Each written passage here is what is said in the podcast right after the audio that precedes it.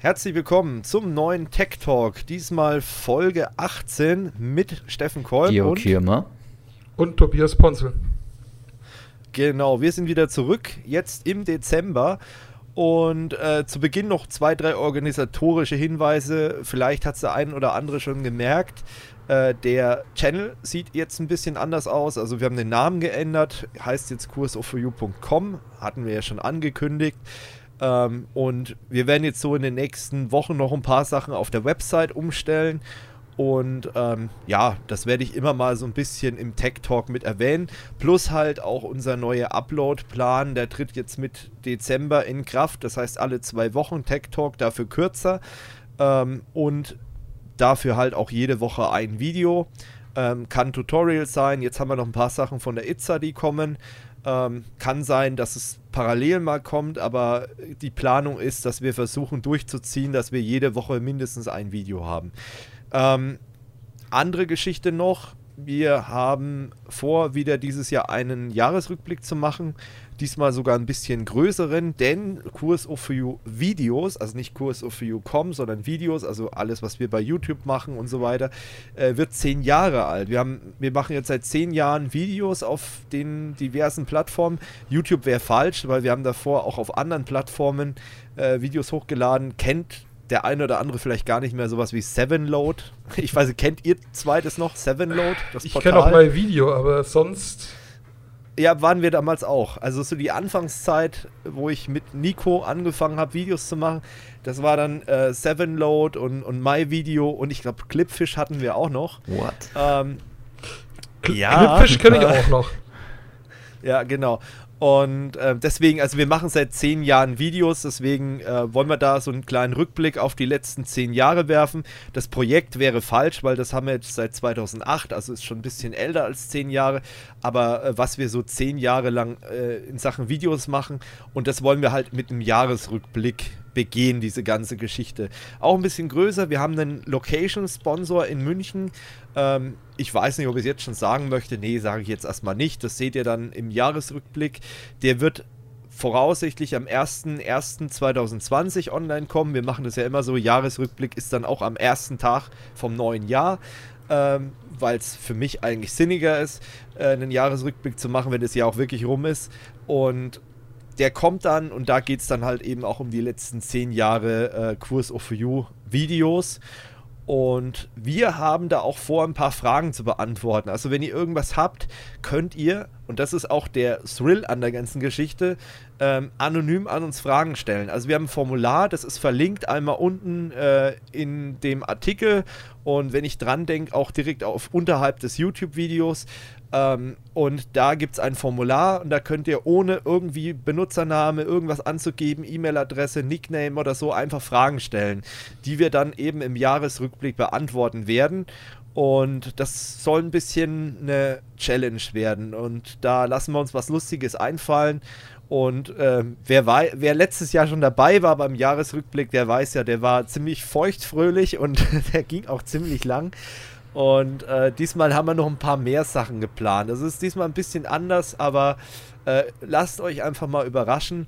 Wie gesagt, der Hinweis, äh, schickt uns da was, kann ruhig mehrfach sein, also gebt da ruhig Gas, tobt euch aus, seid ein bisschen kreativ, nehmt euch da mal fünf Minuten und packt da ein paar Fragen rein. Würden wir uns auf jeden Fall freuen. Äh, und das nur mal am Anfang, diese organisatorischen Geschichten. Jo, dann kommen wir mal zu einem anderen Thema zum ersten richtigen Thema. Das betrifft jetzt YouTube. Ähm, es gibt ja eine neue Geschichte, die nennt sich Copper. Und Copper ist, äh, ja, am Anfang genauso verschrien gewesen äh, wie Artikel 13. Oje, jetzt wird YouTube sterben und überall haben die Leute irgendwelche Videos gemacht. Ich habe mal Rücksprache gehalten mit unserem Rechtsexperten, den kennen vielleicht noch der ein oder andere aus den Videos zur DSGVO und der ist ja bei uns bei Kurs of You im Hintergrund so ein bisschen aktiv und auch der zweite Projektleiter, der Felix, äh, und habe gemeint, hey Felix, äh, wie sieht's aus? Kommst du in den Tech Talk mit? Und wir reden über Copper. Und da hat er gemeint, also ganz ehrlich, das gibt dieses Thema nicht her, das kannst du auch mal schnell in 10 Minuten erklären, was da eigentlich Sache ist. Äh, was ist COPPA eigentlich? COPPA ist die Children's Online Privacy Protection, der Privacy Protection Act. Das ist eine amerikanische Richtlinie, die es da gibt, um eben äh, Kinder und äh, ja, Jugendliche nicht, also Kinder zu schützen im Internet. Ähm, wo es einfach darum geht, einmal die vor irgendwelchen personalisierten Werbeanzeigen und solche Geschichten zu schützen.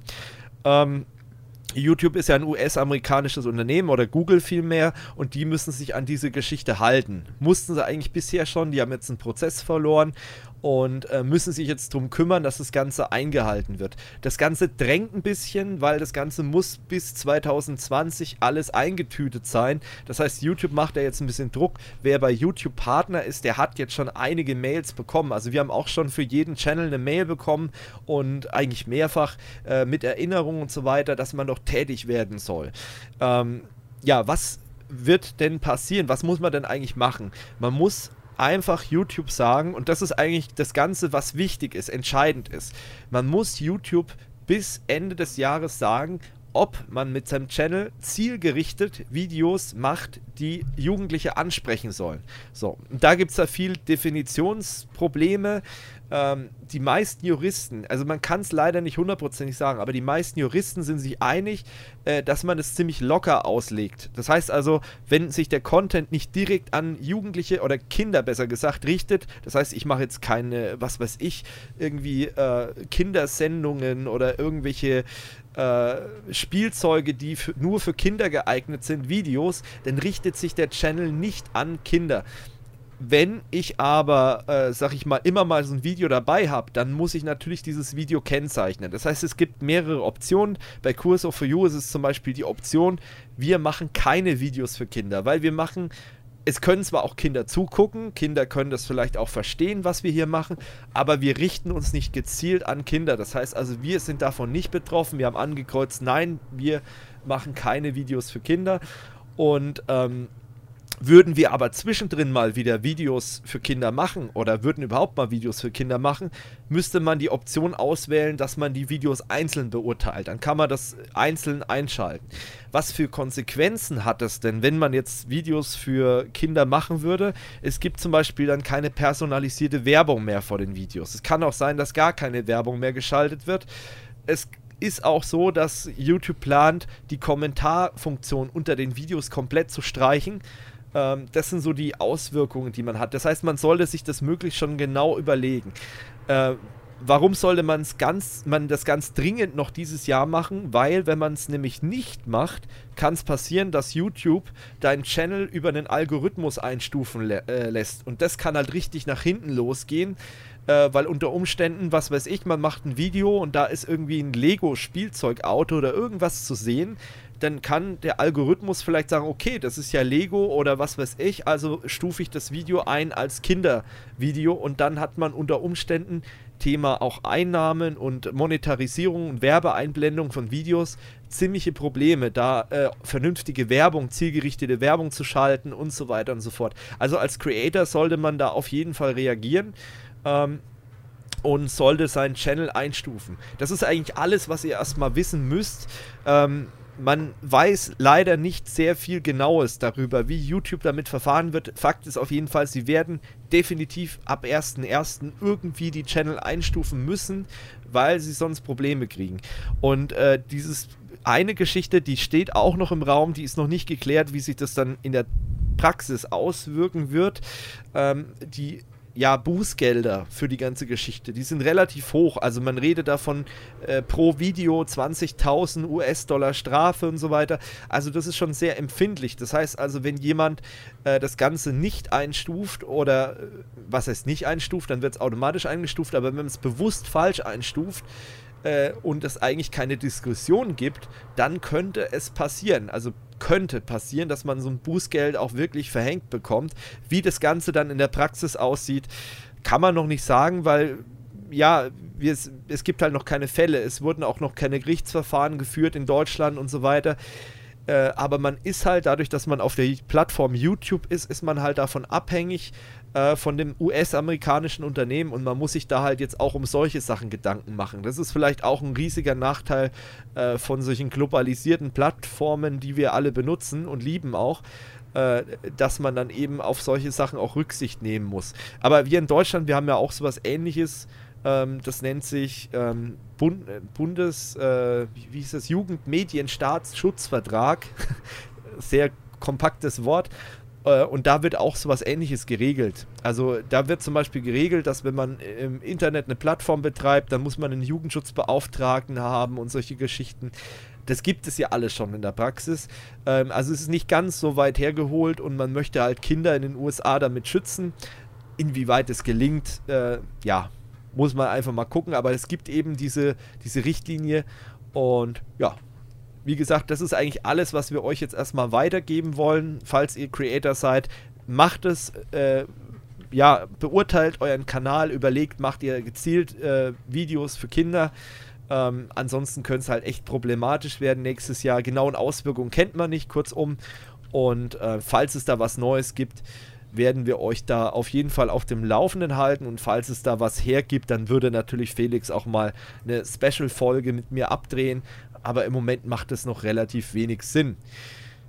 Gut, so viel zu Coppa. Ähm, wenn ihr noch Fragen habt, postet es einfach in, in Kommentare oder schickt uns eine E-Mail. Aber ich denke, damit wäre alles gesagt.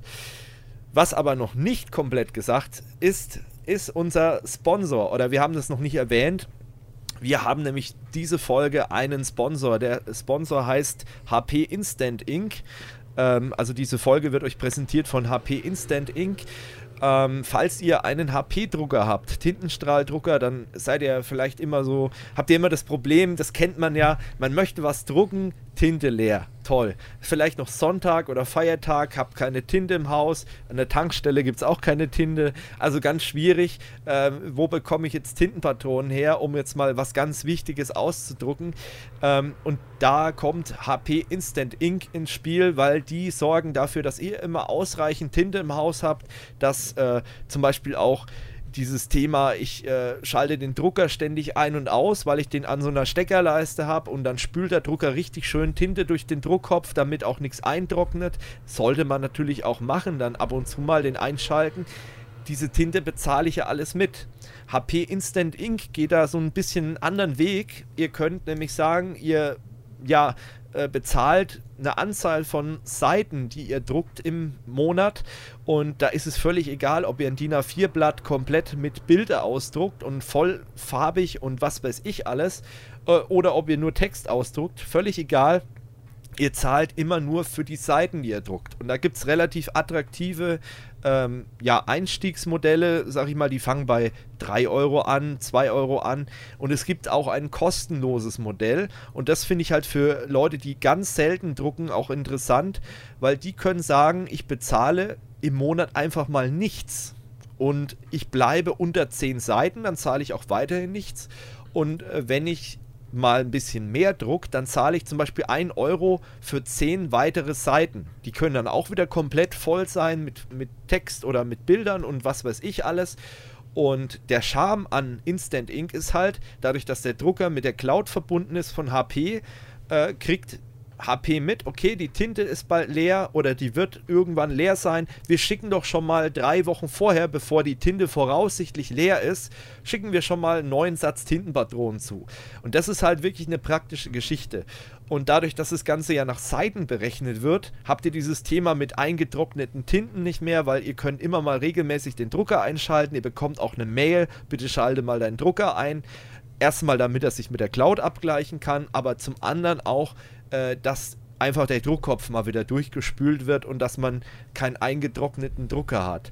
Und das ist einfach ein super Dienst aus meiner Sicht und wir haben ja jetzt noch nicht oft Placements gemacht oder Werbekooperationen, aber das ist halt eine Geschichte, da stehe ich auch voll hinter, muss ich ganz ehrlich sagen. Ich habe vorhin mit Tobi auch schon ein bisschen drüber diskutiert und philosophiert, weil er ist halt auch so ein typischer Wenigdrucker wie ich. Äh, ich komme im Monat ganz selten mal über die 10 Seiten. Und äh, sollte ich mal drüber kommen, gibt es auch eine Geschichte. Mir werden vom letzten Monat die 10 Seiten mit angerechnet, wenn ich die nicht verbraucht habe. Oder die Seiten, die ich nicht verbraucht habe, die werden mir mit angerechnet.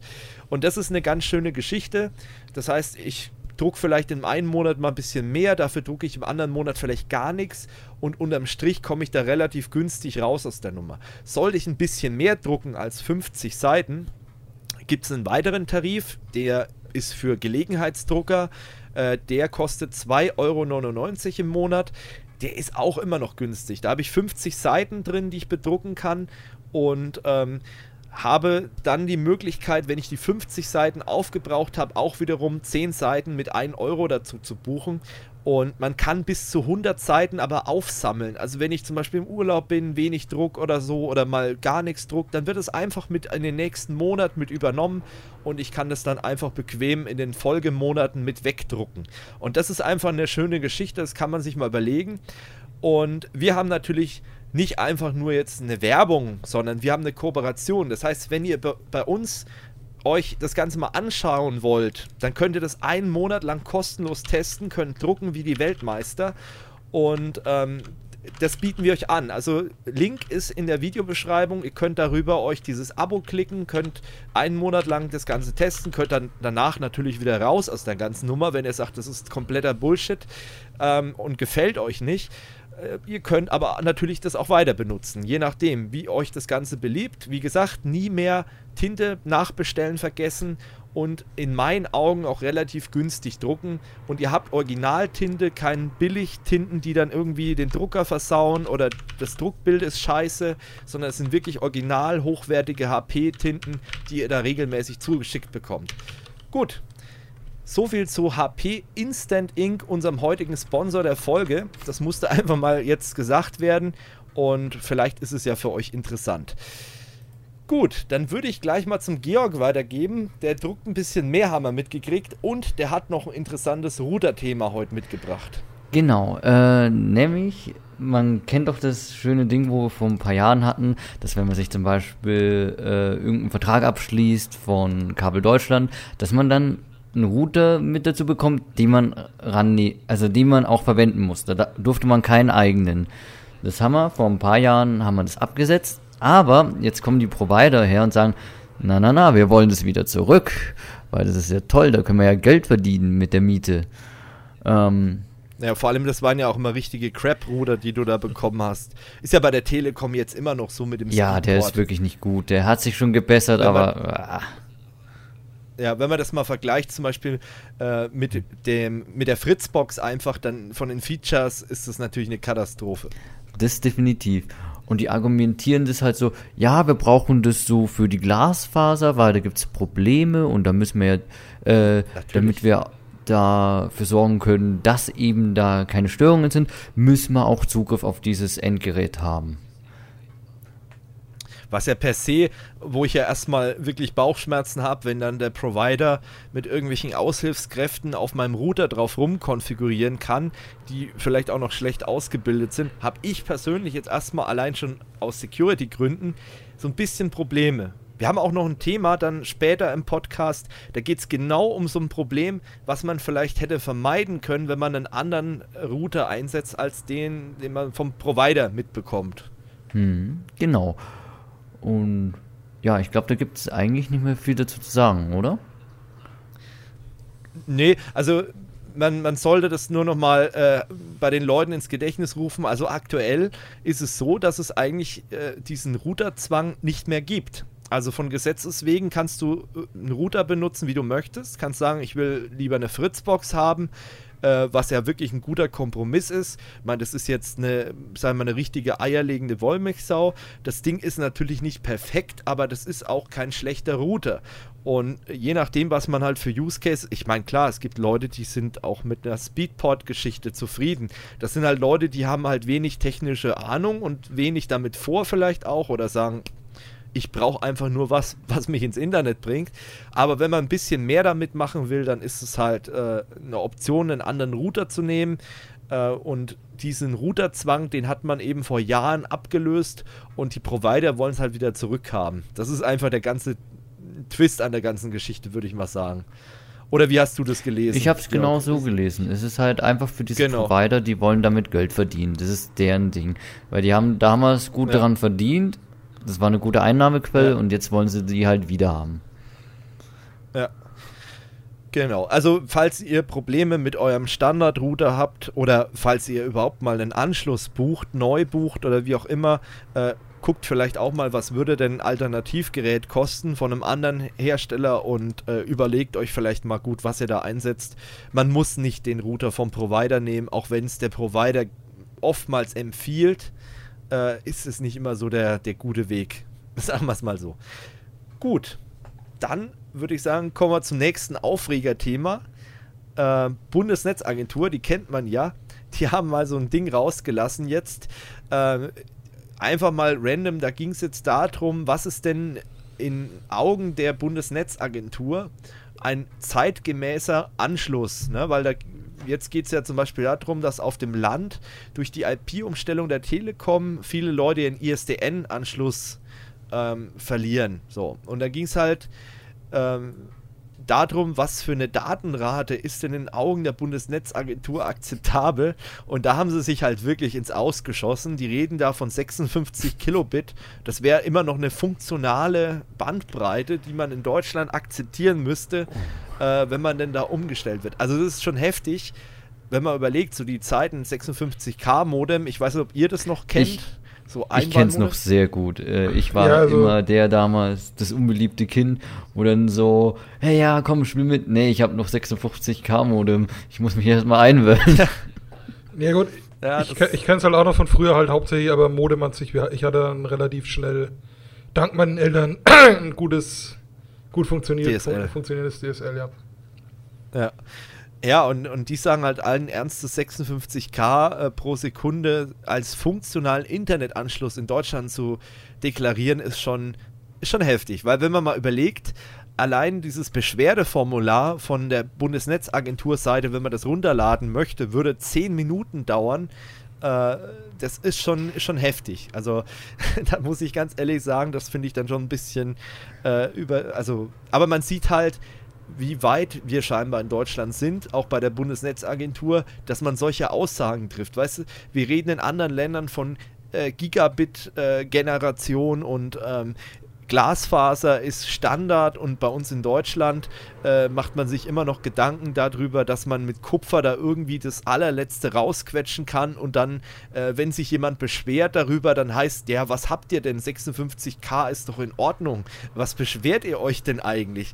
Äh, ist schon heftig, finde ich. Also, ähm, wenn man das mit anderen Ländern mal vergleicht. Aber Gut, wir sind halt in Deutschland. Ne? Da, ich meine, allein schon die Tatsache, dass wir so viel Kupferkabel unter der Erde haben wie kein anderes Land, äh, weil wir mal vor Jahren einen, ich glaube, das war Post, äh, der Chef von der Deutschen Bundespost, der einen Deal mit einem äh, oder investiert hat, irgendwas habe ich da mal gelesen, in, in eine äh, Kupferkabelfirma und dadurch dann natürlich äh, sehr empfänglich, komischerweise, zufälligerweise dafür war, dass man in Deutschland auch unter der Erde überall Kupferkabel verlegen sollte. Ähm, und der hat eigentlich damit verhindert, ja, danke nochmal von meiner Seite an den, dass wir in Deutschland überall Glasfaser haben, weil man dann halt lieber Kupfer unter die Erde gebracht hat, wo andere Länder gesagt haben, nö, wenn wir jetzt hier was machen, dann legen wir gleich Glasfaser drunter. Was natürlich der schlauere Weg gewesen wäre. Aber gut, Ne? Es ist halt, ist jetzt passiert und jetzt haben wir, jetzt ist die Kacke am Dampfen auf gut Deutsch. Und jetzt müssen wir gucken, wie wir da wieder einigermaßen äh, Breitband auf, auf jedes Kuhkaff bringen. Das ist halt schwierig. Das kann ich an, äh, an eigenem Leib kann ich das beschreiben. Ähm, gut, jetzt mittlerweile habe ich 250 Mbit. Georg, du kannst ja auch ein Lied davon singen, bei dir hat es ja auch Ewigkeiten gedauert. Ja. Wie ist denn eigentlich der Stand? Hast du mittlerweile jetzt eigentlich Glasfaser? Nee, ich glaube, die warten, bis unser Vertrag mal wieder erneuert werden müsste. Okay, aber du hast, das war ja so, ich glaube auch der letzte Stand im Podcast, du hast mittlerweile, hast du jetzt einen Anschluss. Genau. Im, mit, mit Glasfaser, also so eine Übergabebox bei dir im genau. Keller. Genau. Da müsste jetzt einfach ja. nur noch der Telekom-Techniker eigentlich kommen. Aber ja. ob der überhaupt noch existiert, lebt, ich weiß es nicht. Ja, gut, die haben halt auch Personalmangel und was weiß ich alles. Äh, wobei das machen ja meistens gar nicht mehr Telekom-Techniker direkt, sondern irgendwelche Sub-Sub-Unternehmer. Äh, und aber die Faser liegt ja schon drin, also nicht nur das Leerrohr. Die Faser drin, liegt Oder drin. liegt die Faser auch noch nicht drin? Okay, hm. ja, interessant.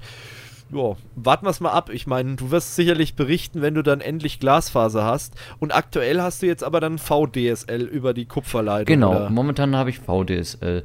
Äh, wo ich sagen muss, das glaube, habe ich schon mal erwähnt, muss man aufpassen, wenn man daneben Powerline betreibt.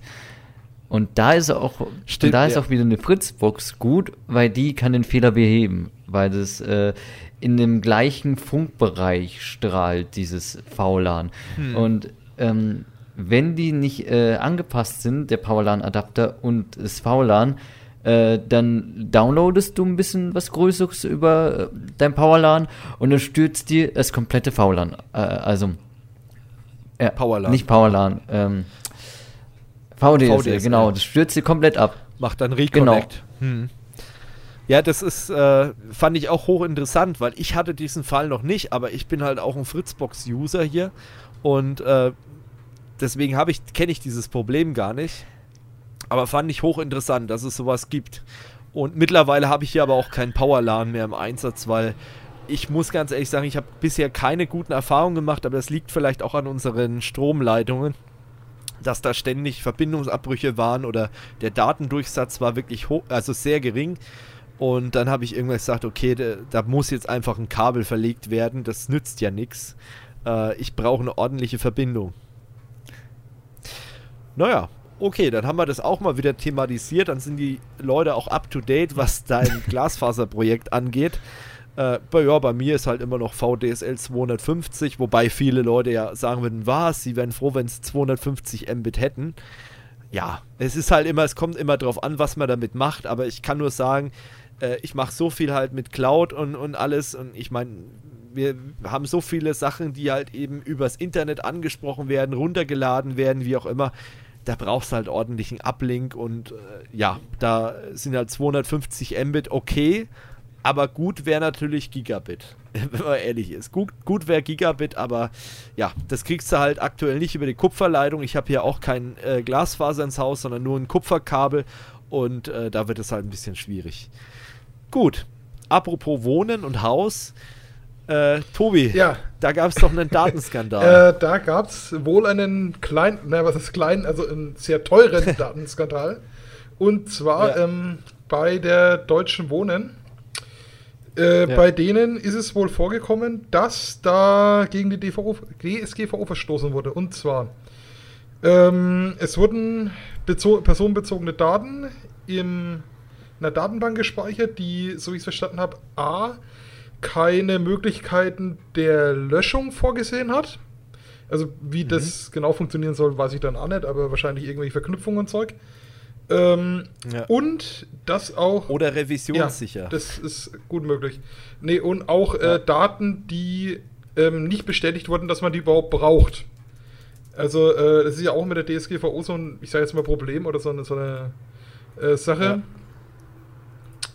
Dass äh, da halt nur äh, notwendige Daten gespeichert werden mussten oder sollen. Und ja. äh, das ist da auch nicht vorgekommen. Und es muss im Mai 2017 schon mal gewesen sein. Und dann wurden die auch von einem Experten angeblich drauf, also zumindest wie äh, der Artikel und äh, die Recherchen ergeben haben, darauf hingewiesen. Aber anscheinend hat da sich jemand gedacht, pff, ja, ist in Ordnung, äh, mach mal so, lass mal so.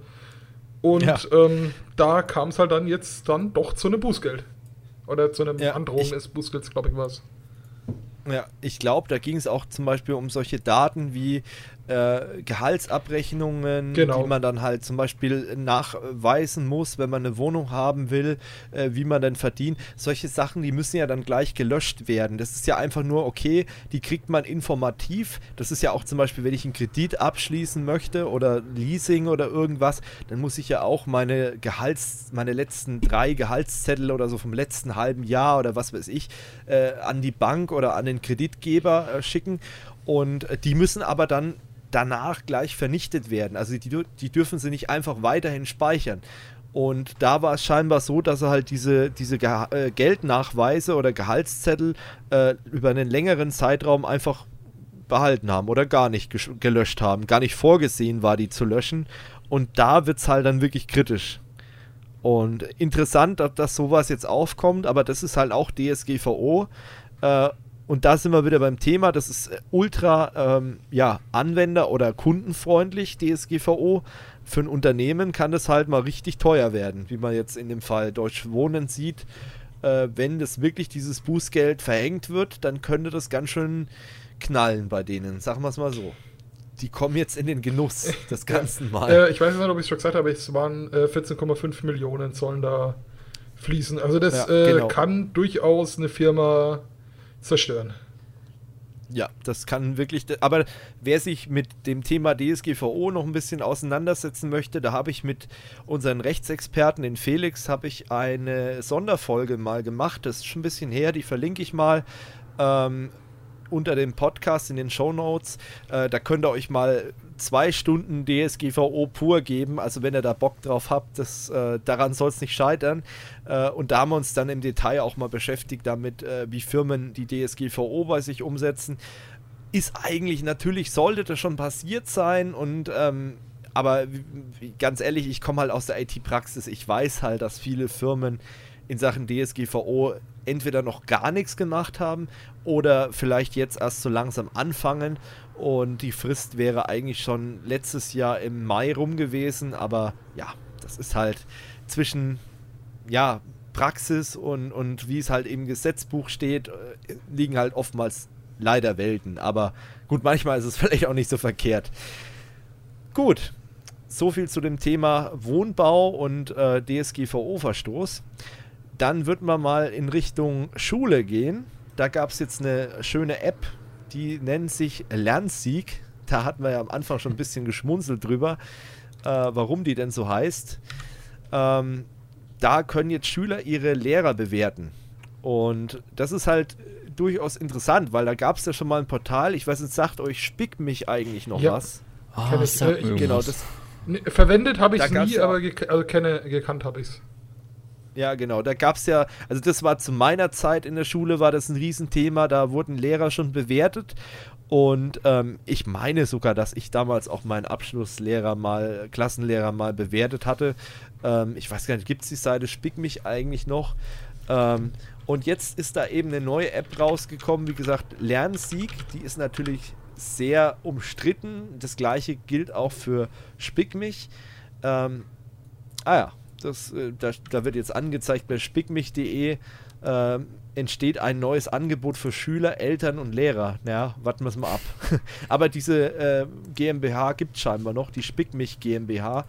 Äh, und da gab es natürlich auch, wie soll es auch anders sein, Lehrer, die sich dann beschwert haben oder ähm, ja, die, die, die einfach in Regress gegangen sind gegen schlechte Bewertungen, weil man muss natürlich sagen, es gibt nicht nur äh, Schüler, die ihren Lehrer fair beurteilen. Ne? Nach einer Mathe 6, dann sieht vielleicht die Bewertung schon mal ganz anders aus. Und wenn der Lehrer, äh, wenn vielleicht der Lehrer nichts dafür kann, äh, aber dann wird er vielleicht ein bisschen anders bewertet. Also ich sag mal so, ich grundsätzlich bin ich eigentlich schon ein Fan von alles Mögliche im Internet bewerten, aber beim Lehrer finde ich das halt ultra schwierig. Weiß nicht, wie seht ihr das? Also ich muss sagen, ähm, ich finde es eigentlich ganz gut. Ähm, ich habe ja erfolglos studiert, wie die Leute vielleicht wissen. Ähm, und äh, da ist es. Spätestens jetzt weiß es ja, jeder im Podcast. Spätestens jetzt weiß es jeder.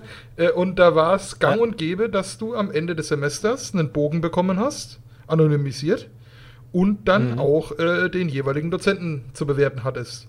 Du, kon du konntest dann, äh, also war hier äh, dieses typische von 0 bis 12 oder keine Ahnung, ähm, ja. Du konntest natürlich dann auch noch jetzt äh, persönliche Anregungen und so weiter draufschreiben. Ähm, ja. Ich finde die Idee eigentlich ganz gut, ähm, vor allem was Lehrer angeht, weil zumindest bei Schulen hast du trotzdem ab und zu mal noch, äh, ich hatte es jetzt in der, in der Bekanntschaft, da gab es Ärger wegen einem Lehrer und es war der Schule äh, Gott sei Dank auch schon bekannt, dass der ein bisschen mhm. Hallodri äh, hm. sein muss. Äh, also von daher, ich finde es eigentlich in Ordnung. Ähm, vor allem jetzt, ich sage jetzt mal für die, für die Schule an sich oder für die Schulleitung, dass äh, hm. vielleicht, ja, also ich weiß nicht, wie es bei euch ist oder war, ähm, also ich bin jetzt niemand, der dann gesagt hat, äh, der Lehrer ist doof, ich gehe jetzt zu mich bei der Schulleitung beschweren. Äh, es sei denn, der hat wirklich, hm. keine Ahnung, äh, irgendwelche ähm, Nazi-Vergleiche oder was, was weiß ich ähm, im ja. Unterricht gebracht. Also wirklich irgendwas, wo du sagst, es geht überhaupt nicht. Ja. Ja, ich, ähm, was ich halt daran sehr schwierig finde, ist halt einfach dieses Thema ähm, Bewertungen können die einigermaßen, also ich meine 100% objektiv kann kein Mensch Sachen bewerten oder rational oder die wenigsten. Aber ich sag mal so, dadurch, dass halt diese Plattform jederzeit die Möglichkeit bietet, eine Bewertung reinzusetzen, kann es halt sein, dass es schon ziemlich ausartet. Während wenn du jetzt am Ende des Jahres oder am Ende des Semesters so, eine, so einen Bewertungsbogen bekommst, dann, sag ich mal, ist ja vieles schon gelaufen, dann, äh, sag ich mal, hat man ja auch das ganze Jahr im Überblick und nicht nur einzelne Tage. Und da neigt man aus meiner, meiner Sicht zu einer anderen Bewertung, wie wenn ich jetzt kurz nach einer Klassenarbeit jetzt einfach sage, okay, jetzt gehe ich mal auf spickmich.de oder in diese App rein, Lernsieg und äh, bewerte jetzt einfach munter drauf los, weil mich ja, weil mich die Klassenarbeit abgefuckt ja, hat. Zum Beispiel. Ja gut, äh, das ist dann, denke ich, aber eher auch wieder so ein Problem vom einzelnen Schüler, würde ich jetzt mal behaupten. Also äh, natürlich, natürlich kann es sein, dass der Lehrer, äh, keine Ahnung, eine, eine Ex gebaut hat oder was, äh, die halt die, die Schüler runterkorrigieren möchten, aber das äh, wäre jetzt das erste, zumindest in den Höherstufen, dass das mal passiert wäre. Ähm, hm. Da gab es Fälle, aber das ist jetzt hier nicht äh, am Platz. Ähm, auf jeden Fall, ja, äh, tagesbasismäßig, also wenn ich jetzt da hingehe und sage, okay, keine Ahnung, der Herr Müller hat, ich habe jetzt eine, eine Sex in Mathe und äh, deswegen schreibe ich jetzt ja. beim Herrn Müller eine, eine schlechte Bewertung rein. Ähm, ja gut, das muss man halt auch sehen, wie es ist, aber wenn das vernünftig genutzt wird und da ist, denke ich halt einfach, dass die, die, die Sache, wenn man seine Schüler, ich sag mal, dahin schult, so was mhm. als vernünftiges Werkzeug zu benutzen, ähm, ja. denke ich, ist das eine, eine, ganz gute Sache. Hier auch wieder Stichwort Medienkompetenz. Ja. Ja, aber was ich mich frage, muss das öffentlich sein? Ich meine, wenn wir da am Ende des Jahres dem Dozenten, dann kann der Dozent es nutzen und sagen, okay, da hakt's noch, da kann ich das noch äh, ein bisschen dran arbeiten. Aber muss ja. man da öffentlich an Pranger gestellt werden, ob es jetzt positiv oder negativ ist? Ähm, das ist halt irgendwie so die Frage. Ja, ja gut, da sehe ich halt jetzt eher die, die Sache ist, ähm, bei der Uni wurde es halt gemacht. Äh, wann hast du, ich sage jetzt mal in der Schule, es sei denn, der Lehrer hat es jetzt von sich aus gemacht, eine Möglichkeit gehabt, deinen Lehrer zu bewerten. Und wenn es halt Internet funktioniert, ja. muss ich es halt extern machen. Und anscheinend ja. ist ja äh, eine Nachfrage für sowas hier, für sowas an, äh, da. Also von daher. Klar, ich meine, ich sag mal so, es wird ja überall äh, was bewertet und warum nicht auch Lehrer? Ne? Es werden Dienstleistungen be bewertet, es werden Restaurants, klar, ist ja auch eine Dienstleistung, also es werden Waren bewertet bei Amazon oder bei anderen Shops. Ähm, nur dieser Punkt, den Georg da angeführt hat, den verstehe ich halt auch voll und ganz, dass ich sage, okay, es ist halt öffentlich, es kann halt jeder lesen und äh, wenn da halt Scheiße steht auf gut Deutsch, dann ist die halt auch öffentlich einsehbar und da stehen halt auch dann die, die kompletten Lehrernamen im Netz und das finde ich halt schon unter Umständen problematisch. Man hat es ja gesehen bei dieser, äh, ich weiß nicht, ob ihr das mitbekommen habt, bei dieser AfD-Website oder bei diesem AfD-Portal, wo die eben irgendwelche Lehrer dann, die, äh, sagen wir mal, gegen die AfD gewettert haben oder eine andere Meinung vertreten haben, die sollten da gemeldet werden. Und das ist halt was, da kommt man dann schon schnell in einen sehr kritischen Bereich. Also ich finde halt diese Lösung, ähm, vielleicht wäre das auch eine Empfehlung, sollten uns irgendwann mal Lehrer zuhören hier im Podcast, dass man sagt, liebe Lehrer, äh, macht es doch von euch aus schon mal, dass ihr dann sagt, okay, wir machen einmal im Halbjahr so, das findet ja auch in Unternehmen statt, äh, Stichwort Leistungsbeurteilung, bei manchen ähm, halbjährlich, bei manchen jährlich, äh, dass man Mitarbeiter bewertet, dass man sagt, okay, äh, nicht nur der Lehrer bewertet die Schüler, sondern auch die Lehrer bewert, äh, die, die Schüler bewerten den Lehrer und äh, das Ganze kann ja anonym sein. Man kann das Ganze natürlich auch nicht anonym machen, das muss man halt mal gucken, wie man das gestaltet, ähm, aber dass man das intern vielleicht abwickelt und nicht über so eine Plattform. Meine Meinung. Weiß nicht, wie ihr das seht, aber. Ja, gut, äh, find, da, ja. dazu muss ich eins sagen: Also, wenn man es intern macht, dann trotzdem schon eher anonym. Äh, ich, ja. ich, hatte Fälle von Lehrern, die, wenn es nicht anonym gewesen wären oder nicht anonym ist, hundertprozentig äh, das am Schüler auslassen würden das ist halt die Gefahr, die dann da auch besteht, weil leider Gottes sind halt Lehrer äh, in manchen Sachen halt auch nicht keine Unschuldslämmer und, und sind halt manchmal auch nicht gerade unparteiisch und, und äh, fair. Und äh, das ist halt dann auch schwierig, ne?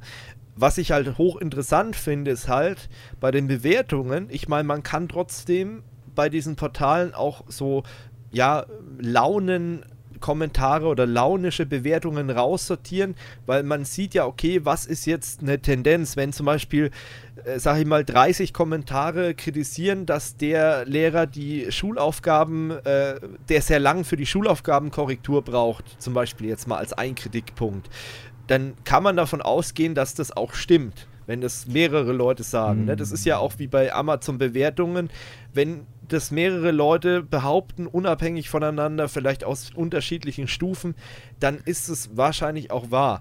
Und dahingehend mhm. ist vielleicht so ein Portal trotzdem ganz gut. Vielleicht sogar auch für Rektoren. Naja, aber ich sehe da wieder ein Problem. Erstens, äh, bei solcher, so einer Plattform, du kannst nicht überprüfen, äh, war der wirklich Schüler von den Lehrer. Okay, dann öffnest du schon mal einen Markt, äh, dass du jetzt Anbieter hast, wie bei Amazon, die sagen, okay, Gekaufte ja, ge Bewertungen. Ja, gekaufte Bewertungen. ja, das kannst du machen, ja. weil du kannst auch negative Bewertungen einkaufen gegen deinen Konkurrenten, wenn du sagst, okay, äh, es geht da um Stimmt. eine Stelle, wo ich mich bewerbe, dann mache ich kurz bevor okay. der Frist, äh, kaufe ich mich da noch ein, dass meine Konkurrenten, die ich möglicherweise habe, alle scheiße sind und ich bin der absolute Gott äh, von der Darstellung. Stimmt. Ja, da hast du das recht. ist halt das. Nee, das, das macht Sinn. Das könnten auch Lehrer, die verfeindet sind untereinander, den Krieg dann über Spick mich oder mein Lernsieg oder wie das Ding heißt, austragen. Da sind wir wieder bei dem Punkt, da bin ich wieder für so eine deutsche oder für, von mir aus auch, weil die Bayern machen ja immer was eigenes, für eine bayerische äh, Schulcloud, wo man so ein Angebot äh, anonym anbietet, aber über dieses Angebot wird verifiziert, ist derjenige auch wirklich in der Klasse von nee. dem? Das wäre doch eine geile nee, Lösung. Eine Schulcloud an sich, an sich gibt ja schon die, die, diese Mebis-Lösung oder wie genau. der, der, der Shit heißt. Ja, aber die wird halt scheinbar, äh, die, die wird halt scheinbar nicht so aufgebohrt oder man hat diesen Bedarf einfach noch nicht gesehen, hm. wahrscheinlich. Also weil es ja diese Funktion scheinbar ja, gut, nicht gibt. Genau. Ist Bayern, aber wir haben öfters mal den Bedarf nicht gesehen, aber das ist wieder was anderes. ja, deutsches Schulsystem, da können wir mal eine extra Folge drüber machen. Das ist halt auch sehr schwierig. Aber das wäre halt zum Beispiel ein Vorschlag, dass man sagt, okay, man überlässt es jetzt nicht der freien Wirtschaft in dem Fall, sondern man baut es halt einfach in so ein äh, Lernportal, in so eine, in so eine Schulcloud einfach mit ein. Ähm, und lässt dann da auch über verifizieren. Natürlich ist es für den Lehrer immer noch anonym, das muss man halt technisch sicherstellen. Aber man kann auch über ACLs sicherstellen, dass auch nur die Schüler den Lehrer bewerten, die ihn auch wirklich in irgendeinem Fach haben. So, und der Stundenplan, den da irgendwie reinzubauen in diese Cloud und die Klassen und so weiter, das wird ja wohl kein so großes Problem sein. Meine ähm, Meinung, ne? Also. Ja, weiß ich nicht. Das ist, äh, gerade Stundenpläne ändern sich sehr oft und es ist sehr chaotisch, wie ich äh, dieses Jahr und letztes Jahr immer wieder erleben durfte.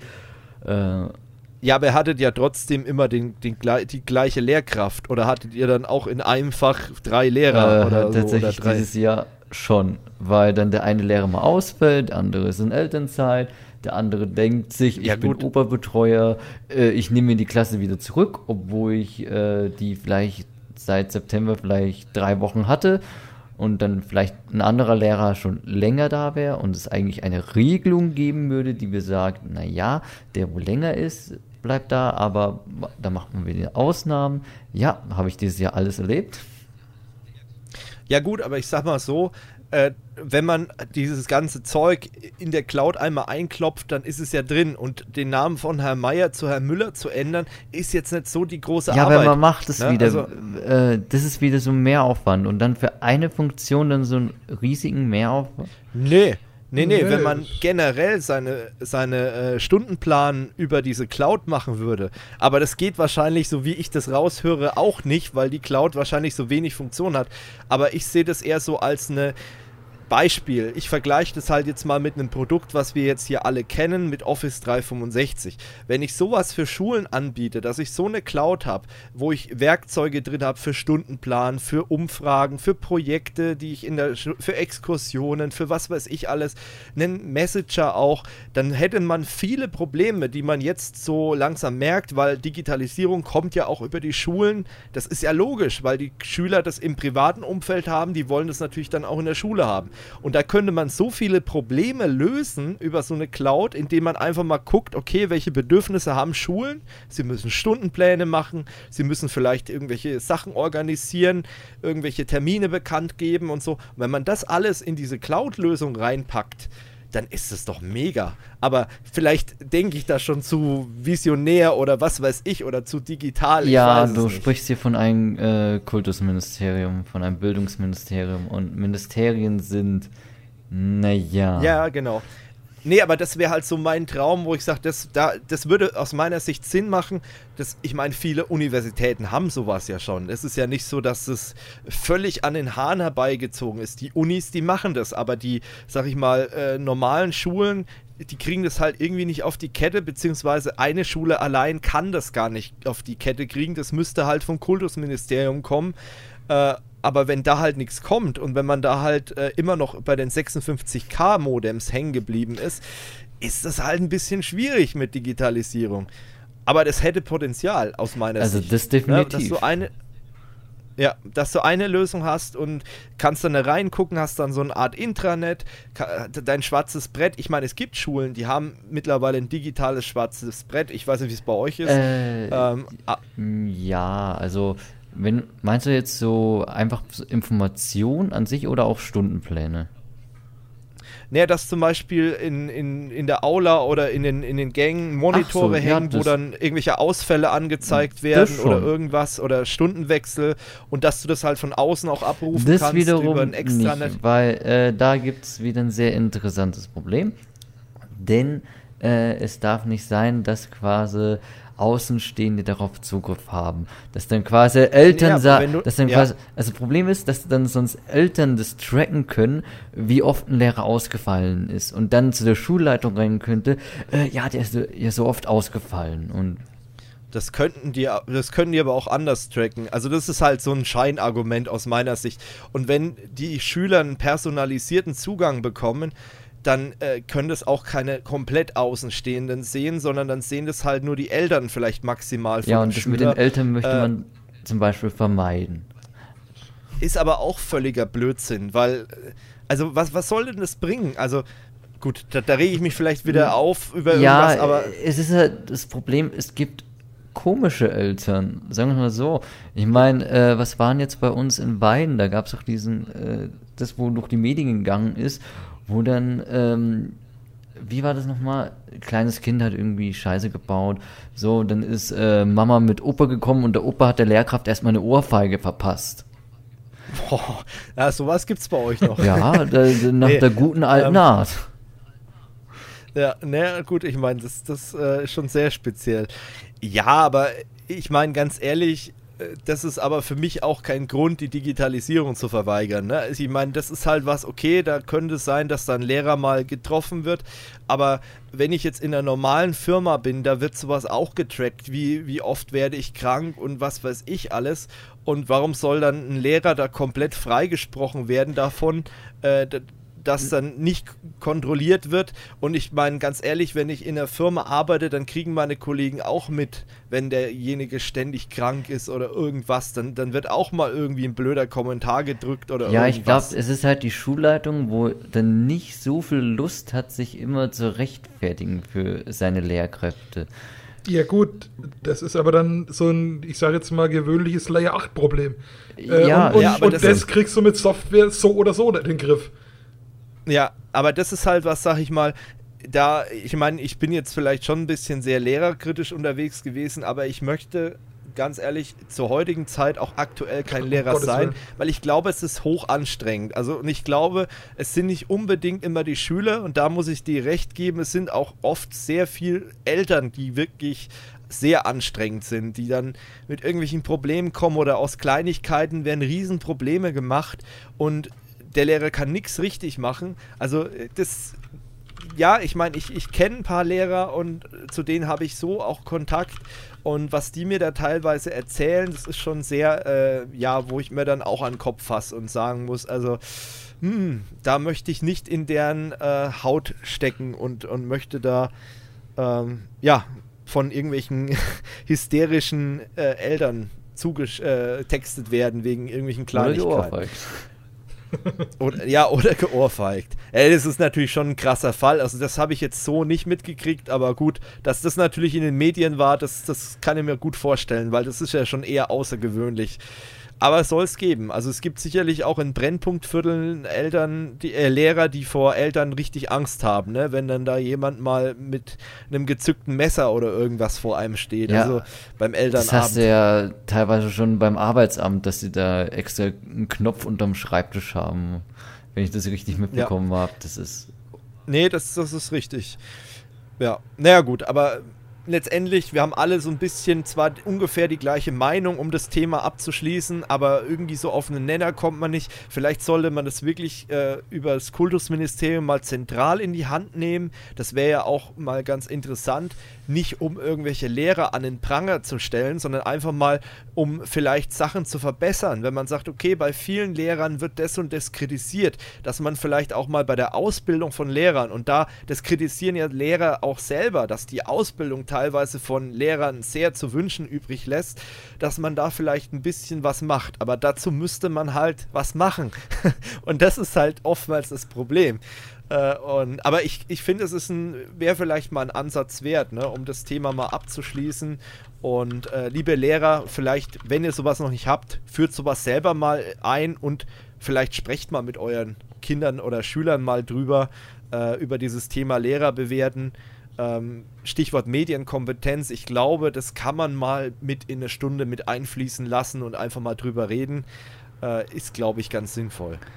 Gut, dann würde ich sagen, sind wir mit dem Thema durch und gehen weiter zu einer großen, zu einem großen Telekommunikationsriesen, nämlich zur Telekom. Und da gab es einen Fall, den hat jetzt Heise aufgedeckt, also das Investigativteam von Heise. Ähm, fand ich äh, ja spannend äh, und erschreckend zugleich. Also da geht es darum, dass eine Arztpraxis ja zig äh, Kundendaten, wollte ich schon sagen, Patientendaten ins Internet gestellt hat, ohne es zu merken. Ähm, und da gibt es eigentlich zwei Schuldige, muss man dazu sagen. Ähm, die Telekom spielt da zwar eine Rolle, aber erstmal eine untergeordnete Rolle. Ähm, die haben einen Telekom-Geschäftskundenanschluss, also die Praxis hat einen Telekom-Geschäftskundenanschluss und verwendet auch einen Telekom-Geschäftskunden-Router. So, kein Speedport, sondern die Geschäftskunden, die haben, glaube ich, Zeichsel oder irgendwie sowas. Ähm, und der hatte einen Bug. Und der Bug war halt ziemlich ähm, heftig, denn dieser Bug hat zum Beispiel ermöglicht, dass wenn du den Port 80 und 443, das sind ja die Webports, auf einen Server freigegeben hast, dann hat versehentlich der Router eine komplette Port-Range nach außen freigegeben, wo auch der Port 445, Kenner wissen bereits schon, worauf ich hinaus will. 445 ist der CIFS oder SMB, also Windows-Dateifreigaben-Port. Der ist auch mit nach draußen gewandert. Und jetzt kommt ein wirklich blöder Zufall noch dazu, der das Ganze halt dann erst möglich gemacht hat. Die äh, Admins von diesem Windows-Server, wo der Port 80 frei war und der 443 frei war, die haben eine SMB-Share, also eine Windows-Dateifreigabe ohne Authentifizierung angelegt. Und darauf sind dann Röntgenbilder und Patientendaten und alles Mögliche abgelegt Ouch. worden. Das ist, ist natürlich schon allein von der Security intern wäre das schon eine Katastrophe. Aber wenn dann halt sowas passiert, dass durch einen Bug auch noch andere Ports nach draußen freigegeben werden und man kontrolliert es nicht regelmäßig durch äh, Schwachstellen-Scans und, und solche Geschichten, ähm, dann kann halt sowas passieren, dass eben einfach mal irgendwelche Patientendaten im Netz sind, ohne dass man es gemerkt hat. Und die Telekom hat dann eigentlich ihre Hausaufgaben gemacht, nachdem der Port, äh, der, der Port, genau, der Bug gemeldet wurde, haben die sich hingesetzt mit dem Hersteller, haben relativ schnell ein Update rausgebracht. Ähm, das Ganze ist gelöst, aber nach wie vor, es gab sicherlich einige Leute, die sich die Daten runtergeladen haben und äh, das ist halt ein Riesenproblem. Also da ähm, wird sicherlich noch was zu reden geben, Thema DSGVO, ähm, weil das hat sicherlich ein Nachspiel. Und da vielleicht auch nochmal der Hinweis an alle Leute, die irgendwas nach außen freigeben. Äh, guckt euch das mal ganz genau an, was ihr da freigebt. Kontrolliert das vielleicht auch nochmal. Es gibt Port-Scans, die kann man durchführen und kann dann sehen, ähm, ja, was ist denn nach außen wirklich freigegeben? Und ähm, falls ihr sagt, oh, wie kriege ich das denn hin? Ähm, ihr könnt euch natürlich auch Hilfe holen, zum Beispiel Hashtag Werbung, die Kurs of You Services. Das ist ja sozusagen ein, äh, ja, das, das Tochterprojekt oder das Unternehmen, das hinter Kurs of You.com steckt.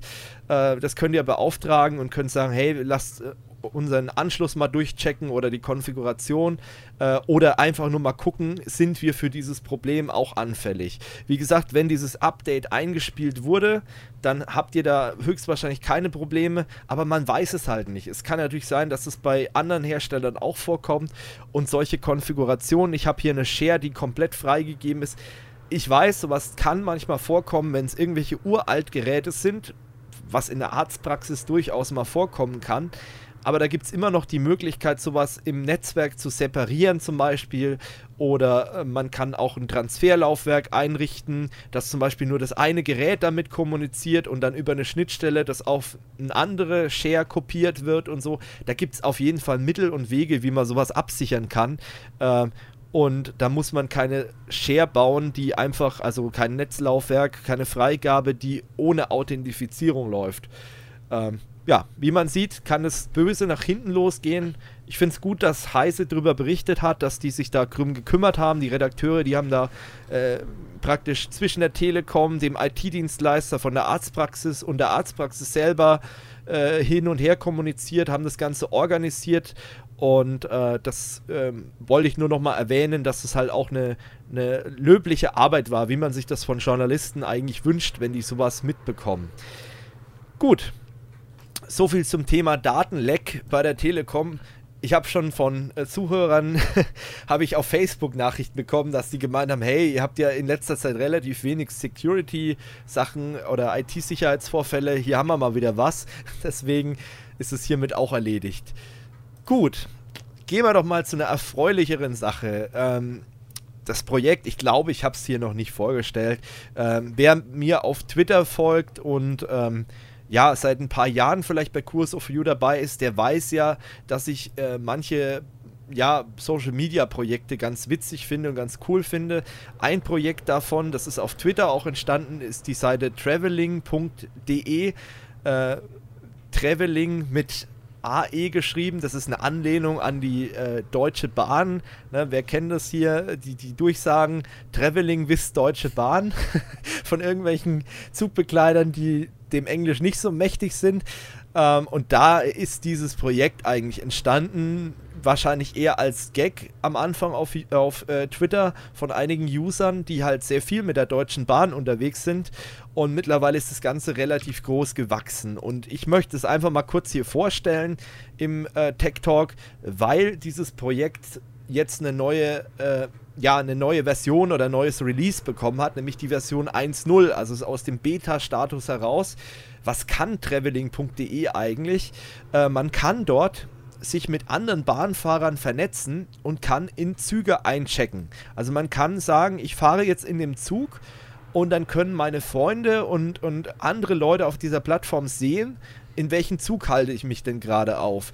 Und, das, und man kann dadurch Punkte sammeln, wenn man Strecken fährt. Also für Vielfahrer ist es halt besonders cool, um auch mal zu sehen, wie viel Kilometer fahre ich denn äh, im Monat mit der Deutschen Bahn. Das macht das ganz automatisch. Also ihr müsst da auch keinen großen Aufwand betreiben. Ihr tragt oben ein euren Startbahnhof, geht auf Suchen, dann werden euch die Züge angezeigt, die gerade abfahren und dann könnt ihr da einchecken. Am Anfang war das Ganze nur für äh, Twitter-Nutzer gedacht. Da habt ihr euch mit eurem Twitter-Account eingeloggt. Mittlerweile geht es auch einfach mit der normalen E-Mail-Adresse.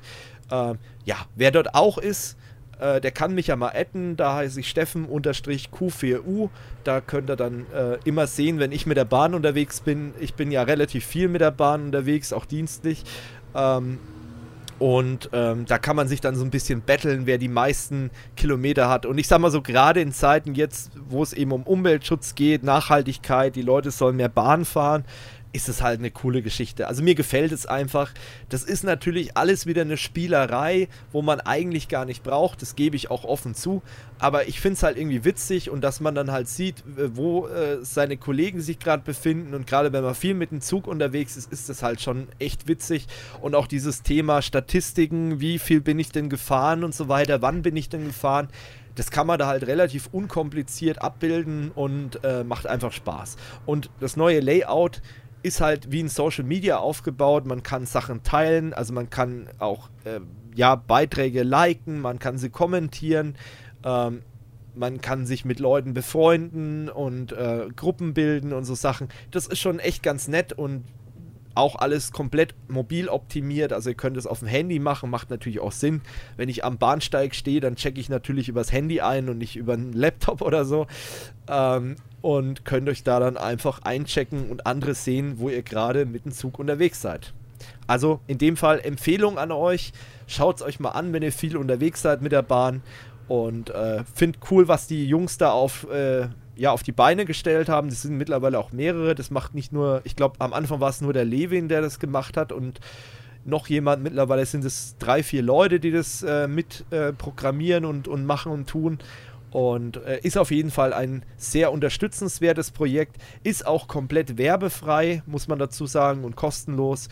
Ähm, und ja, deswegen sehr unterstützenswert. Noch ein kleiner Fun, Fun ja. Fact, weil ich das hier gerade lese. Claudio Bickel, 98, mit einer Reisedauer von 6439 Stunden und 54 Minuten. Ja, das Was ist schon. Hölle? Also es sind schon, es sind schon teilweise Leute dabei, äh, wo man sich schon fragt, what, wie kriegen die denn sowas voll? Aber ähm, wenn du halt dienstlich auch viel unterwegs bist, dann kriegst du ruckzuck einige Kilometer zusammen.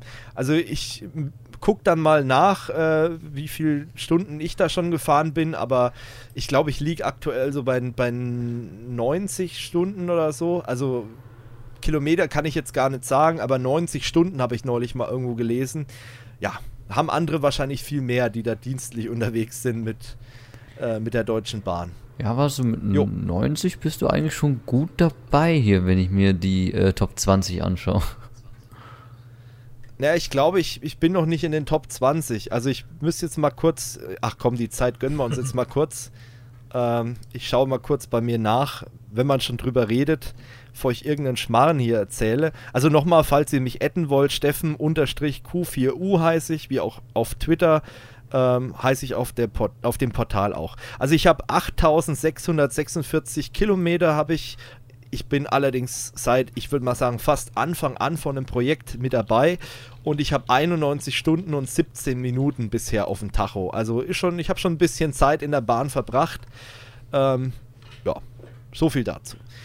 Gut, dann kommen wir zum nächsten Thema und äh, das hat mich wirklich, äh, ich will jetzt nicht sagen äh, erwischt, aber mich hat sehr überrascht, denn äh, der ähm, FDP-Politiker Jimmy Schulz, der ist äh, letzte Woche mit 51 Jahren äh, verstorben leider.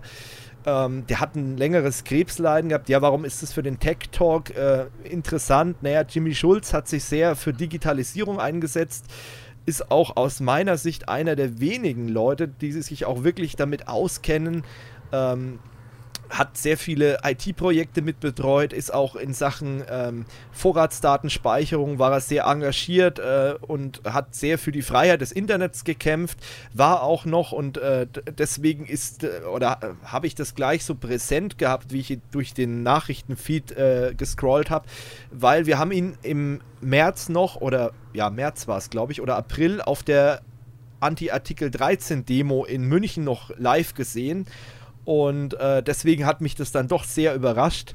Ähm, und wie gesagt, er hatte halt, äh, ich glaube, Bauchspeicheldrüsenkrebs und deswegen war es schon eine längere Leidensgeschichte, aber er hat sich halt sehr ähm, für das Thema Netzpolitik und äh, Internetfreiheit allgemein sehr engagiert.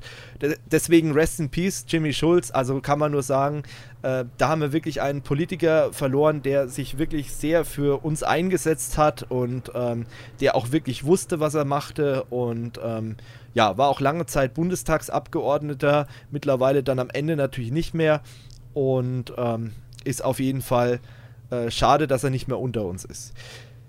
Gut, dann äh, kommen wir mal zu, ja, heute ist wirklich themenmäßig alles drin, von äh, Todesfällen über Supermeldungen und das ist zum Beispiel wieder mal eine Supermeldung. Tesla kommt nach Berlin oder in die Nähe von Berlin Und ähm, da habe ich jetzt von, ähm, wer Late Night Berlin sieht, der, der, hat es sicherlich auch schon gesehen, den Beitrag, ähm, wo eine äh, CNN-Reporterin, dann natürlich gespielt, äh, in dieses Dörfchen gekommen ist in Brandenburg, weil es ist nicht direkt in Berlin. Aber es wurde halt überall so getitelt, äh, Tesla kommt nach Berlin äh, durch die Gegend gelaufen ist und hat dann eben die Bewohner dieses äh, Dörfchens gefragt, was die denn so alles äh, an Start-up-Feeling mitbringen und so. Also ist ganz witzig, könnt ihr euch mal angucken. Late Night Berlin äh, von äh, Glashäufer Umlauf. Ähm, ja, aber was ist jetzt eigentlich daran so interessant? Naja, einmal ist es für uns als ja, Land natürlich interessant, dass sich so jemand wie Tesla äh, für seine Gigafactory in, in Europa so einen Standort ausgesucht hat. Das ist natürlich äh, sehr ehrenwert, aber man sollte sich auch nicht zu viel drauf einbilden. Man wird dann erstmal sehen, ähm, in den nächsten drei, vier Jahren, wenn dann dieses Teil auch wirklich mal hingestellt wurde, ähm, was da auch wirklich drin produziert wird und was die da auch vorhaben. Es kann natürlich auch sein, das haben ja viele Hersteller hier in Deutschland ihr äh, Designzentrum, dass auch Tesla das Designzentrum zum Beispiel nach Deutschland schafft und weniger die Produktion. Äh, das wird man dann sehen, auch äh, ja, von Tesla weiß man ja, von dem Firmengründer, dass der manchmal sehr launisch ist und dass manche Entscheidungen sehr schnell getroffen werden. Und ähm, das Ganze hat er bekannt gegeben, weil er eben in Berlin ausgezeichnet wurde äh, bei so einem Award. Ähm, deswegen muss man da noch so ein bisschen vorsichtig sein, aber natürlich grundsätzlich ist es schon mal eine gute Nachricht, dass er nach Deutschland kommt dass er sich jetzt ausgerechnet Brandenburg ausgesucht hat, ist ein bisschen überraschend, aber warum nicht? Vielleicht ist der Baugrund da sehr günstig, kann man davon ausgehen. Ähm, da muss man einfach mal abwarten, was die Zeit zeigt. Was Tesla, also Tesla hat ja noch ein paar Themen mehr dieses, diese Woche oder diese letzten Wochen äh, gebracht. Ich weiß nicht, habt ihr den Cybertruck eigentlich gesehen? Ja. diese Präsentation war das einfach Ding, Gold. Ja, das ist schon ein bisschen ja, erzähl vielleicht du mal, was, was war bei der Präsentation, dann kann ich mal kurz einen Schluck trinken. Naja, bei dieser Präsentation wollte man ihm zeigen, dass diese Fensterscheiben von diesem Tesla halt extrem stabil ist und da kannst du dagegen werfen, was du willst. Naja, da haben es halt dann sowas dagegen geworfen und, oh, Riss. Hm, es war, glaube ich, eine Metallkugel. Ja, ne, genau, eine Metallkugel. Und dann so, okay, das kann jetzt nicht sein. Werfe noch mal eine drauf. Wieder eine Riss in der Scheibe. nochmal. Okay, ja, wie kann das, das jetzt sein? Wir haben doch da irgendwie Waschmaschinen und alles Mögliche draufgeworfen und da ist nichts passiert. Ja, es war schon ein bisschen witzig, aber im Grunde genommen ähm, wollten die damit ja eben ein, ein Pickup vorstellen, ähm, der, muss man schon sagen, designmäßig ich drücke es mal vorsichtig aus, sehr gewöhnungsbedürftig ja. ist. Aber ähm, ich habe mich dann auch noch mal ein bisschen schlau gemacht. Dahinter steckt natürlich auch eine viel effizientere Produktion. Dadurch, dass die eben dieses, äh, diese Metalle nur walzen müssen und dann die eins zu eins so verbauen können, ist es natürlich günstiger produziert. Ich meine, diesen Cybertruck, diesen Pickup, den bekommt man für 39.000 US-Dollar das ist eigentlich ein Schnäppchen. Wie kriegt man sowas hin? Naja, eben durch das, dass man diese äh, Produktion effizienter macht. Also vielleicht, man weiß es natürlich nicht, steckt hinter diesem Design auch der Ansatz, einfach sowas so effizient wie möglich zu produzieren und damit auch die Produktionskosten zu senken. Und ähm, ich meine, ich hoffe nicht, aber vielleicht sieht wirklich das Auto der Zukunft so aus. Also vielleicht haben wir in 30 Jahren wirklich solche Autos so rumfahren und wir haben uns daran gewöhnt. Das ist ja, äh, da habe ich jetzt äh, neulich mit jemandem eine Diskussion drüber geführt und der hat gemeint, ist es denn nicht auch bei Modegeschichten oft so, dass wir sagen, um Gottes Willen, ich meine, wenn man sich allein jetzt mal die Mode anguckt, die jetzt aktuell 2019 auf der Straße unterwegs ist, da hätte man 2000 10 gesagt, ach du Scheiße, wie laufen denn die Leute hier rum? Und das ist aber wieder gekommen aus zig Jahren. Vielleicht ist es wirklich so, dass irgendwann wir uns daran gewöhnen und dann irgendwann fahren solche Fahrzeuge bei uns rum und wir sagen, okay, das ist halt so. Und es ist einfach jetzt nur am Anfang, dass wir so abgeschreckt sind von der ganzen Geschichte. Ich weiß das es kann nicht. natürlich sehr gut sein, weil ich meine, äh, die 80er haben auch irgendwann angefangen mit ihren äh, Schrecken an Mode Ja, genau. Vielleicht wird, ich, ich hoffe ja, dass sowas wie die Fokuhila oder sowas nicht mehr wiederkommt. Oh, hör auf. Ähm, ich habe also gestern von jemandem ein Bild gesehen von irgendwen und der hat sich tatsächlich eine Vokuhila stehen lassen. Ja, okay, also das In 2019. Gut, ich meine, wer aktuell, wer aktuell den Drachenlord guckt, der, der weiß ja, dass der frisurentechnisch im Moment auch auf einem ganz dünnen Eis unterwegs ist. Aber das ist ein anderes Thema. Da wollen wir jetzt nicht weiter drüber Ja gut, reden. du kannst dann mit Fukuhila kannst dann heutzutage alles auf, Hip auf Hipster schieben. Du willst dann einfach nur gegen den Strom schwimmen. Ja, aber es ist halt, also das es ist halt, halt, auch nach wie vor egal. scheiße aus. Es, es sah damals schon scheiße aus und aber egal. äh, anderes Thema oder, oder weiteres Tesla-Thema ist ja, ähm, es hat jetzt der, ähm, das ist so ein Freiherr von und zu, ähm, müsste ich den Artikel nochmal kurz aufmachen, der hat jetzt die eine Million äh, Kilometer geknackt mit seinem Tesla. Das fand ich auch hochinteressant. Ich habe mir jetzt auch ein Interview angeguckt, das ist bei dem äh, YouTube-Kollegen Horst Lüning auf dem Kanal online gekommen. Äh, genau, Hans-Jörg Eberhard Freiherr von Gemmingen-Hornberg heißt der. Der ähm, fährt mit seinem Tesla ja, den ganzen Tag so ein bisschen rum, der hat da Spaß und äh, tankt da beim Supercharger kostenlos auf. Und der hat mittlerweile jetzt seine eine Million äh, Kilometer auf dem Tacho. Und äh, das muss man sagen, das ist schon sehr respektabel. Und was ich halt auch interessant finde, und das bestätigt halt wieder mal, ähm, ja, so die, dieses, äh, dieses schlechte Image von Elektroautos das kann man eigentlich nicht zu 100% teilen, weil er hat zum Beispiel bei der ganzen Geschichte nur einen Akku gebraucht. Und mit dem fährt er immer noch rum. Also der will diesen Rekord jetzt auch noch weiterführen und fährt aber immer noch mit einem Akku durch die Gegend. Der wurde mal, äh, das muss man der Fairness halber sagen, getauscht, aber der hatte die gleiche Kilometerzahl drauf wie der Akku, den er davor hatte. So, und ähm, das ist schon wirklich respektabel. Was man allerdings dazu sagen muss, er hat sich auch an so ein paar Grundsätze gehalten, äh, wie man einen Akku halt schont. Er hat ihn nicht tief entladen, er hat ihn nicht über 90 Prozent, äh, geladen. Ähm, aber das sind alles keine großen Kunstwerke, die er da vollführt hat und ist halt in ganz Europa mit seinem Tesla unterwegs. Und er hat auch im Interview gesagt, äh, wo andere Leute fliegen, fährt er halt mit einem Tesla durch die Gegend. Der macht da am Tag teilweise locker seine so 400, 500 Kilometer im Schnitt. Und ähm, ich habe keine Ahnung, was der beruflich macht. Dem Namen zufolge dürfte er ja nicht mal so viel beruflich machen müssen, weil er ja schon so einen Adelstitel, was weiß ich, hat. Äh, vielleicht macht er das einfach nur aus Spaß, um sich die Gegend ein bisschen anzugucken.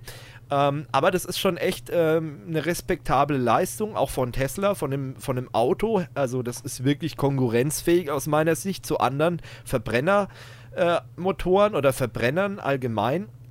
Und ähm, das muss man einfach mal so äh, hinnehmen. Also das, das sieht man mal, was Tesla eigentlich jetzt schon leistet. Er hat natürlich auch Kritikpunkte. Also der Tesla ist auch nicht perfekt wie jedes andere Auto. Hat er auch so seine Macken und er sagt zum Beispiel, äh, die Sitze sind manchmal nicht so bequem. Zum Beispiel, klar, wenn du viel fährst, dann willst du auch einen bequemen Sitz haben, logischerweise. Ähm, das hat ihm nicht so gut gefallen. Ähm, aber im Wesentlichen hat er jetzt auch keine größeren Wartungen, dass da irgendwas kaputt gegangen ist. Also hochinteressant, wer sich für das Thema Elektromobilität interessiert ähm, und ja, und das Ganze mal nachvollziehen möchte von diesen guten Herren, der sollte einfach mal sich das Video angucken vom Horst Lüning.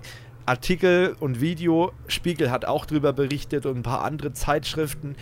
Alles natürlich in den Show Notes. Könnt ihr euch natürlich nochmal äh, zu Gemüte führen. Jo, das äh, wollte ich nur mal kurz eingebracht haben, weil das eben im Moment Tesla ist in aller Munde. Ich kann es verstehen. Ich bin auch hoch interessiert an Tesla ähm, und ich denke, vielleicht machen wir da auch noch mal was äh, mehr dazu. Ähm, ich würde auch gerne mal ohne jetzt irgendwas ankündigen zu wollen, Interview zum Thema Tesla mit jemandem machen, der sich da noch mehr drin beschäft mit beschäftigt hat. Ähm, da gibt es ja auch einige YouTuber, ähm, kann man vielleicht mal machen, aber das nur mal schon jetzt vorab, dass ihr wisst, okay, da gibt es ein paar Themen, die sind durchaus interessant ähm, und Elektromobilität ist halt nun mal die Zukunft. Aber ich möchte jetzt nicht weiter ausschweifen. Ähm, aber es gibt sehr viele Argumente dafür und es gibt auch sehr viele Argumente, die, sag ich mal, Gegner von Elekt Elektromobilität im Schatten stehen lassen, weil vieles ist halt einfach Quatsch, was da auch durch die sozialen Netzwerke geistert. Also viel Kritik an den Elektroautos äh, kann man relativ schnell wegargumentieren, um es mal abzukürzen. Gut, dann möchte ich am Ende nochmal Thema Nachhaltigkeit und, und Komfort und äh, ja, Drucken, möchte ich einfach nochmal auf unseren Sponsor hinweisen. HP Instant Ink, der äh, Partner für euch und für uns auch, der äh, euch einfach ein sorgenfreies Druckerlebnis beschert. Also ihr könnt mit Instant Ink, könnt ihr problemlos drucken, wann ihr wollt. Ihr habt immer genug, Tin genug Tinte im Haus. Und das Beste ist, jetzt zur Weihnachtszeit bekommt ihr von uns einen Monat in Kooperation mit HP geschenkt. Ihr könnt einen Monat lang so viel drucken, wie ihr wollt. Und das Ganze über den Link in der Videobeschreibung oder ihr gebt einfach den Gutscheincode ein, der auch im Artikel sich befindet. Äh, und dann könnt ihr das einen Monat lang kostenlos testen, so viel wie ihr wollt und äh, könnt euch davon überzeugen. Also ich selbst bin schon davon überzeugt, ähm, muss ich ganz ehrlich sagen. Ich finde, das äh, ist ein super Angebot. Man muss es ganz klar, und das äh, so fair bin ich natürlich, ähm, ich will euch hier nichts aufschwatzen, ihr müsst es natürlich immer gegenrechnen, ob das für euch Sinn macht. Ähm, ich bin der Wenigdrucker, ich drucke meistens nicht mal 10 Seiten im Monat. Für mich reicht der kleinste Tarif, der halt auch kostenlos ist. Und ähm, was auch noch wichtig ist, ihr braucht natürlich einen HP Tintenstrahldrucker. Den bekommt ihr aber schon für 60 Euro hinterhergeworfen. Und wenn man dann sich noch dieses Instant Ink dazu gönnt, dann ist das vielleicht eine ganz gute Geschichte. Und da wir ja immer mehr digitalisieren, wird halt auch das Druckvolumen immer weniger im Privathaushalt. Und da kann es durchaus sinnvoll sein. Aber auch im Firmenumfeld, da gibt es auch ganz gute Pläne. Da kann man dann auch sagen, okay, ich drucke nicht mehr als so und so viel 100 Seiten, das muss man halt mal ein bisschen belegen, wie viel drucke ich denn wirklich. Und dadurch, dass ich diese Seitenzahl auch Monat für Monat immer ein bisschen mitnehmen kann, ist es halt auch sehr interessant. Wie gesagt, Link in der Beschreibung, guckt euch das an, finde ich hochinteressant und danke nochmal an HP, dass ihr diese Kooperation mit uns macht.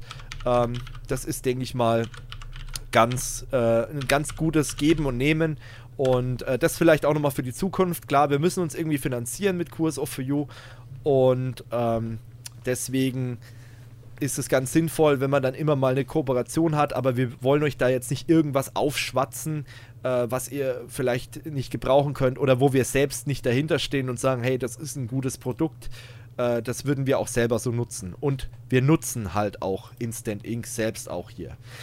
Gut, dann nochmal am Ende auch noch der organisatorische Hinweis, ähm, Fragen an uns könnt ihr stellen für den Jahres-10-Jahres-Rückblick von Kurs of You.